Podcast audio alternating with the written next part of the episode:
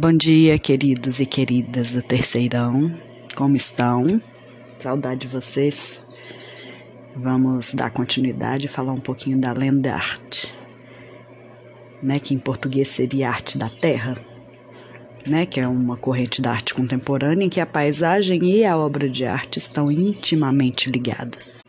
Esse tipo de arte vai propor uma visão mais ampla da arte, né, redefinindo suas fronteiras e confrontando-a com a paisagem. Né, o artista vai usar a natureza como matéria-prima da obra e intervém nela. A obra é gerada mesmo a partir do local onde ela é intervida. Às vezes, as obras são uma mistura entre escultura, arquitetura e, em outras, um híbrido entre escultura e arquitetura paisagística, onde o espaço público vai desempenhar um papel decisivo contemporâneo aí. Né? Em geral, essas obras são criadas ao ar livre e estão sempre expostas a mudanças, erosão do ambiente, então algumas já desapareceram. Né? O que fica delas é o registro, né? ou fotografia, ou vídeo, a, a visão que a gente tem de um todo dela, geralmente tem que ter um distanciamento, né? uma visão de cima, de longe, você pode até né, estar no meio dela, mas você consegue enxergá-la de longe. Coloquei um vídeo para vocês que tem imagens maravilhosas. O vídeo é em espanhol, pessoal. Quem tiver dificuldade de entender, não é difícil não.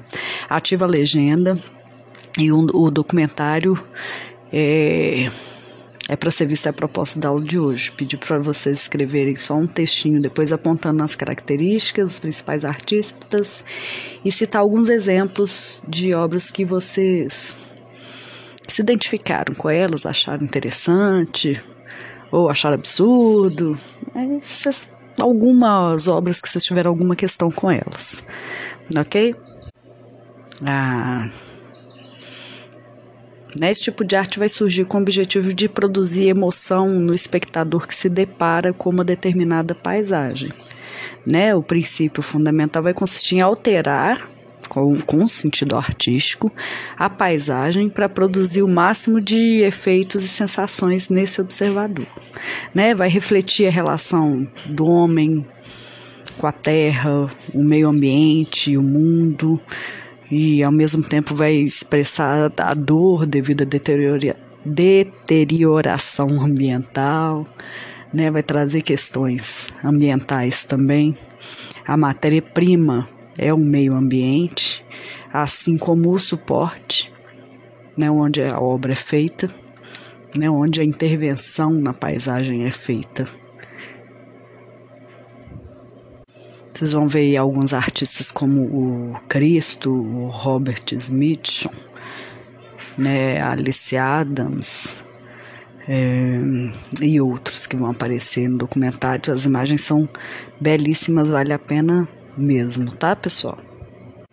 Então, nos anos 60, né, no, nos Estados Unidos, mais particularmente assim, muitos artistas, né, que se viram movidos por um espírito de tempo cada vez mais comprometido com uma experimentação, né, uma questão nova, vão passar a questionar a institucionalização da arte pelos museus. Então, numa tentativa de transformar esse espaço de fora, né, fora dos museus, em, em oposição a esses espaços de dentro do museu, sendo esse lugar da arte, né, eles vão se lançar à ocupação de um espaço externo, né, e muitas vezes isso vai coincidir com o espaço da natureza não só com o espaço urbano, mas às vezes com o espaço da natureza.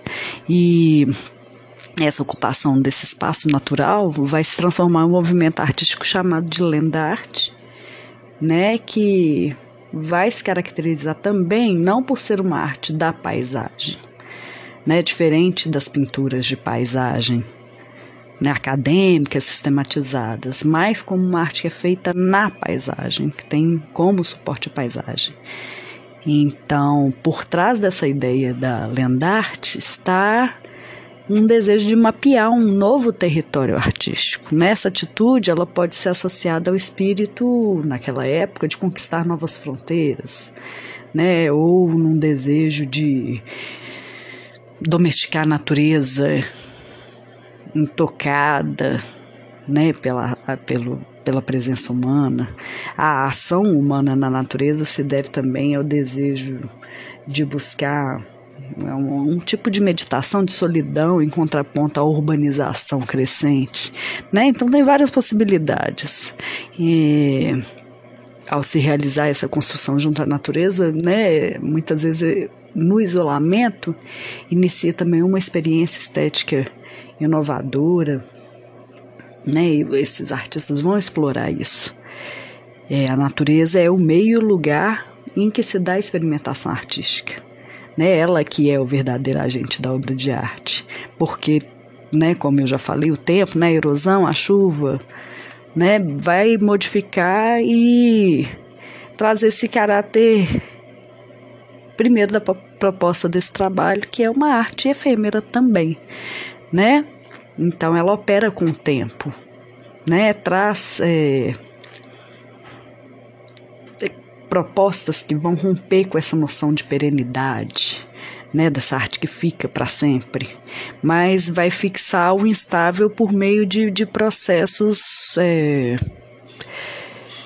onde se registram essas imagens, né, fotomecânicos, a fotografia, o vídeo, elas vão tentar romper com esse mito artístico, mas cada artista vai imprimir à natureza a marca da sua subjetividade e vai se apropriar de uma maneira estética própria de cada artista. Vocês vão, quem não teve oportunidade, quem não viu, vai ficar muito impressionado. Tem que ver, tá, pessoal? Fazer a atividade, enviar para a professora, porque como vocês viram essa etapa, teremos nota em atividades, ok? E juízo e bom final de semana, um beijo grande para vocês.